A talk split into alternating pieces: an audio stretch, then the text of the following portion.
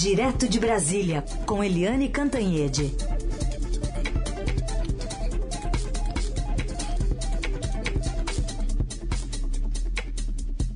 Oi, Eliane, bom dia. Bom dia, Raíssa e Carolina, ouvintes. Bom dia, Eliane. Bom, Supremo Tribunal Federal que deve ganhar então um ministro terrivelmente evangélico prometido pelo presidente Bolsonaro. André Mendonça adotou na sabatina no Senado um discurso alinhado ali à classe política na tentativa de romper resistências à sua escolha, disse que não vai reforçar a ala punitivista da corte, assinou para pautas progressistas e descartou a possibilidade de agir para atender aos evangélicos. A gente tirou um trechinho. Ainda que eu seja genuinamente evangélico, entendo não haver espaço para manifestação pública religiosa durante as sessões do Supremo Tribunal Federal. Nesse contexto, também conseguindo que a Constituição é e deve ser o fundamento para qualquer decisão por parte de um ministro do Supremo. Como tenho dito quanto a mim mesmo, na vida a Bíblia, no Supremo a Constituição. Liane, como é que chega então André Mendonça ao Supremo Tribunal Federal, também de acordo com a votação que ele obteve na CCJ e na, no plenário do Senado? Olha, uh, na verdade o André Mendonça chega fraco no Supremo Tribunal Federal fraco por vários motivos. O primeiro deles é que o André Mendonça teve a menor votação para ministro do Supremo Tribunal Federal em décadas. Né? Ele teve é, 47 votos a 32, ele teve seis votos a mais do que o necessário, né? Ele teria que ter no mínimo 41, teve 47, mas é menos do que todos os antecessores deles dele, porque todos os eh, últimos ministros, em muito tempo, tiveram mais de 50 votos no Senado. E isso é o motivo, né? Ele chega fraco porque ele teve uma votação muito baixa no eh, Senado Federal. Ah, segundo, segundo motivo, ele enfrentou ali chuvas e tempestades, né? Porque ficou, uh, pelo menos no sereno, né? Se não foram chuvas e tempestades, ele ficou no sereno durante 100 dias, durante quatro meses. Isso também é inédito. A gente não conhece outro ministro do Supremo que tenha demorado quatro meses para ser sabatinado e aprovado pelo plenário do Senado. Uh, o terceiro motivo é que ele entra com este carimbo de terrivelmente evangélico. Você não conhece nenhum ministro do Supremo que é conhecido porque é terrivelmente católico, ou terrivelmente umbandista, ou terrivelmente judeu. É, todo mundo tem a sua religião, ou é agnóstico, enfim. É, mas isso não é um carimbo é, de um ministro do Supremo. Né? Então, isso enfraquece a posição dele. Toda vez que ele decidir alguma coisa, ele vai estar tá lá carimbado como uh, aquele ministro que só faz o que os evangélicos mandam. É, é, outra coisa importante é que o André Mendonça também entra com um carimbo de estar ali para fazer o jogo, para aprofundar o discurso, para ajudar a campanha do presidente Jair Bolsonaro. Né? O presidente Jair Bolsonaro, como a gente sempre avalia, ele jogou fora todas as bandeiras dele de 2018. É, o combate à velha política, o combate à corrupção, a adesão ao liberalismo, as reformas na economia, etc. Jogou tudo, não sobrou nada. O presidente não construiu nada, ele não tem discurso na economia, na educação, na saúde, no ambiente, é, enfim. E o presidente, portanto, vai seguir os passos de Donald Trump nos Estados Unidos, ou seja, uh, o trunfo que o presidente quer levar para a campanha de 2022 é a pauta conservadora. Então, o presidente tende a fazer uma campanha pela reeleição no ano que vem, dizendo: olha, se vocês votarem no outro candidato, é, ele vai aprovar um aborto é, para todo mundo, ele vai aprovar o casamento é, para todo mundo, ele vai, enfim, vai é, criar é, uma libertinagem na sociedade brasileira. Então, o presidente Bolsonaro vem montando uma campanha na base da pauta conservadora e o André Mendonça é um peão neste tabuleiro, nesse jogo de xadrez. O fato é que agora está todo mundo de olho, porque ele é uma caixinha de surpresas. Lembrando que hum, o André Mendonça é o segundo ministro do presidente Bolsonaro no Supremo. É, o presidente já indicou o Cássio Nunes Marques, que vem, enfim, eu não, ainda não ouvi um único comentário a favor é, da atuação do Nunes Marques, porque os votos dele são previsíveis é, e várias vezes ele ficou solitário nos votos. São 11 ministros, ele ficava sempre 10 a 1 e agora nesse final de, de, de empate eram é, 9 a 1 e ele sempre fazendo o jogo do presidente Bolsonaro. A tendência, a expectativa é de que André Mendonça vá pelo mesmo caminho. Vamos ver se ele vai surpreender ou não, gente. Hum. Ah, ainda sobre André Mendonça, deu para notar, Eliane, que eh, duas posturas diferentes. Uma que foi essa aí no, na Sabatina, que ele falou que ali nas sessões do Supremo não vai ter religião, mas depois, é, é na coletiva, num pronunciamento depois de ter o nome aprovado, ele disse que representa 40% da população brasileira que é evangélica, segundo ele. Então ele se considera representante desses 40%, Eliane? Pois é, olha, Heisen, é, foram dois André Mendonça, né? Porque como ele teve quatro meses para se preparar, eu não sei se os nossos ouvintes sabem o que é media training.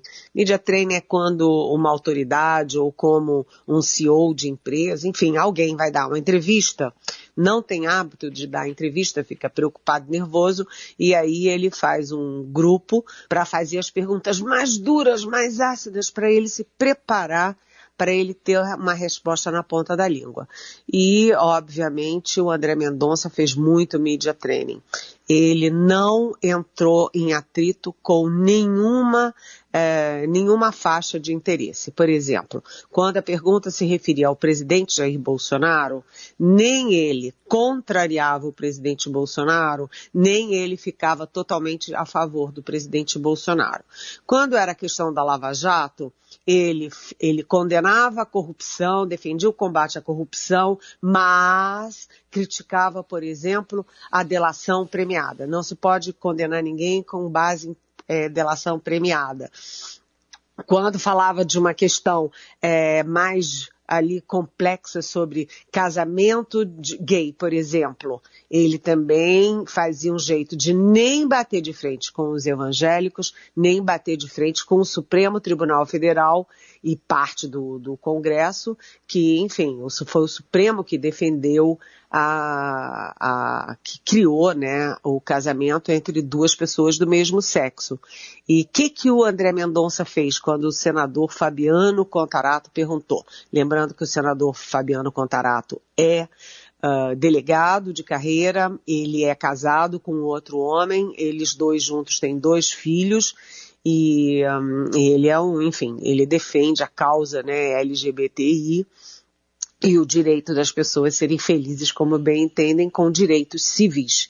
Mas enfim, na pergunta, o André Mendonça foi capcioso, porque ele disse, ele lembrou das suas convicções pessoais, ele que é pastor evangélico, né? Ele lembrou, botou a mão no peito, assim, no coração, para dizer das suas convicções, ou seja, deixou evidente que ele, no íntimo, ele é contra o casamento entre duas pessoas e disse, ah, mas eu, como magistrado, vou seguir o direito constitucional.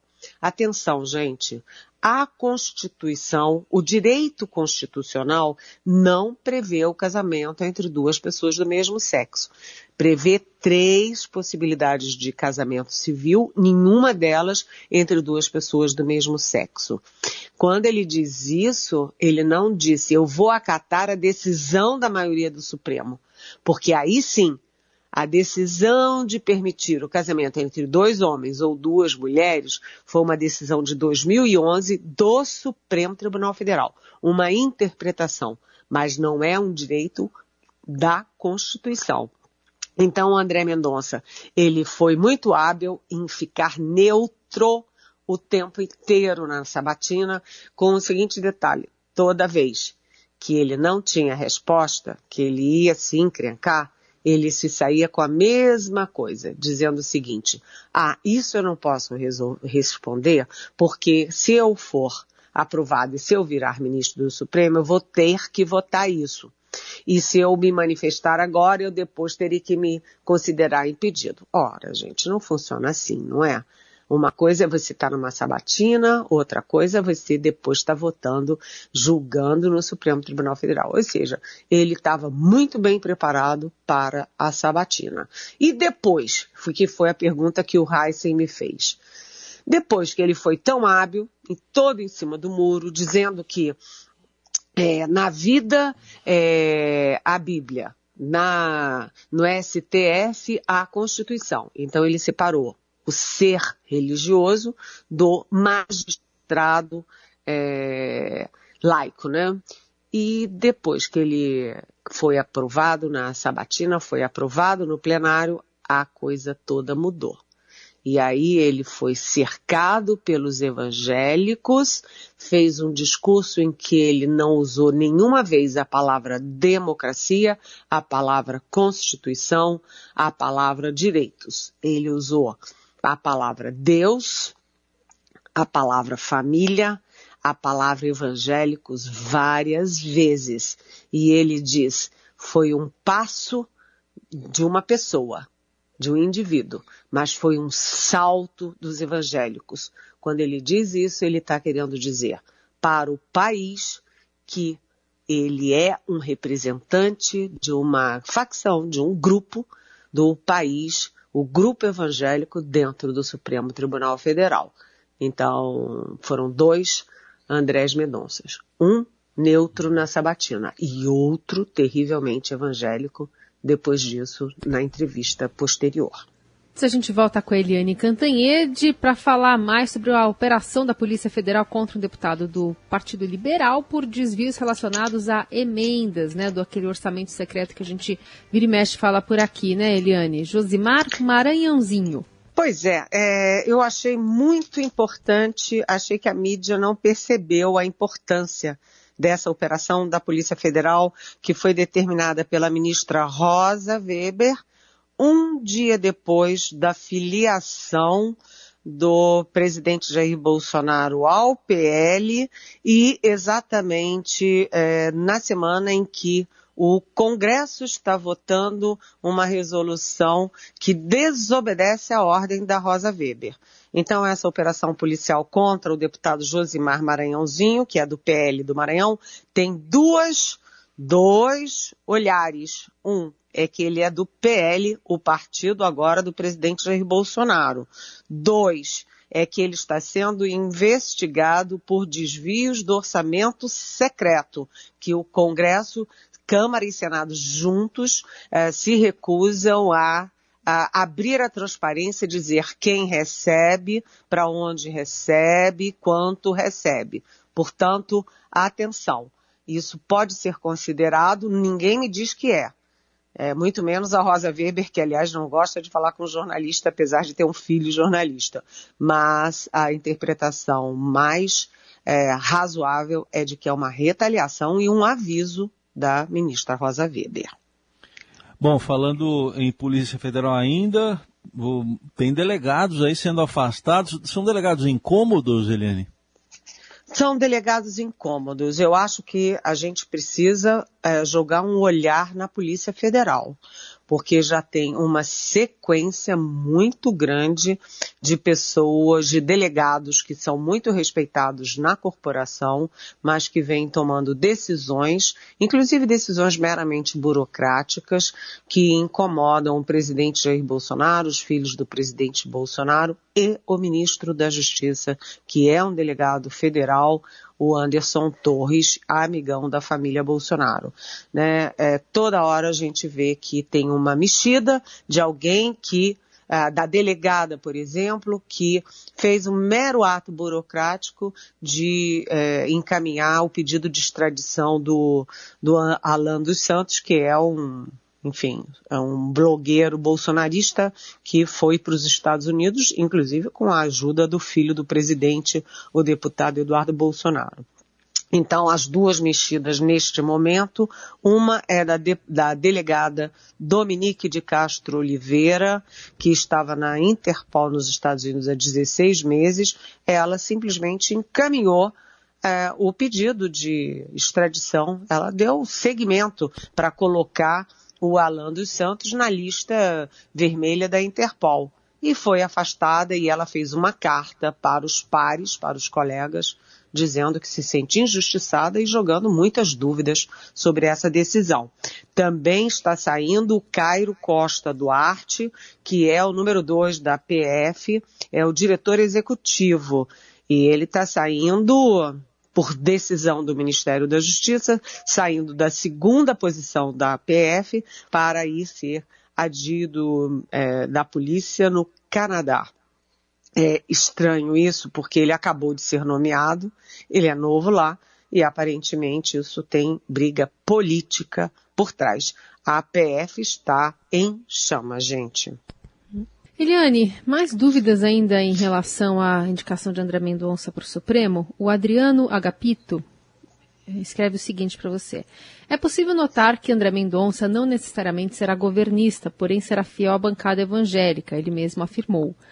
Bolsonaro ficará mais dependente dessa bancada, mas quem manda mais, centrão ou evangélicos?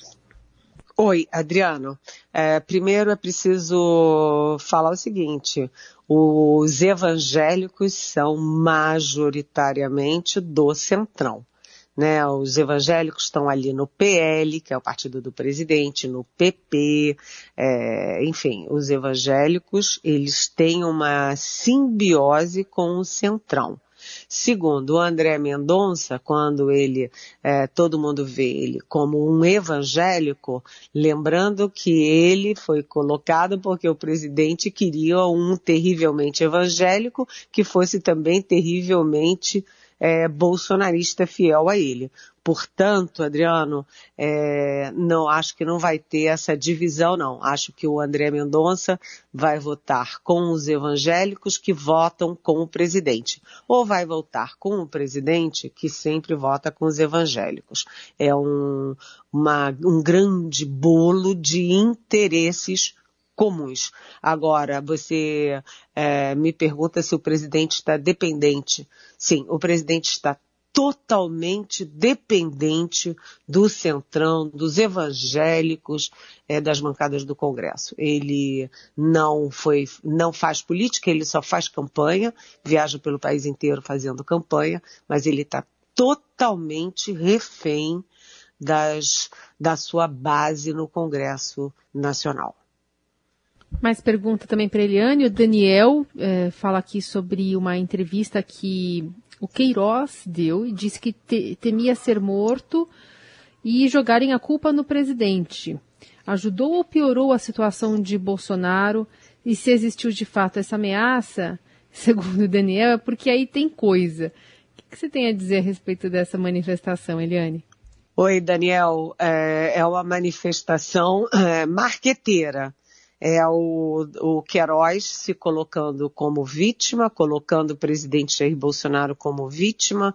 Na verdade, é o seguinte: é, quem é que mataria a, ou, quem anda armado é, por aí, quem tem armas, quem tem milícia, quem tem gente é, armada até os dentes é o pessoal bolsonarista, só se for uma guerra de família ali, né, da família é, desse grupo aí, Queiroz e o pessoal deles, porque é uma, só se for uma guerra interna, porque ninguém fora daí tem hábito de sair matando as pessoas, nem tem interesse nenhum em matar o Queiroz ou atribuir esse tipo de crime ao presidente da República, seja ele quem for. Então eu acho que é um, uma espécie de delírio, mas é um delírio com um objetivo muito claro, um objetivo marqueteiro de transformar é, essas pessoas em vítimas indevidamente.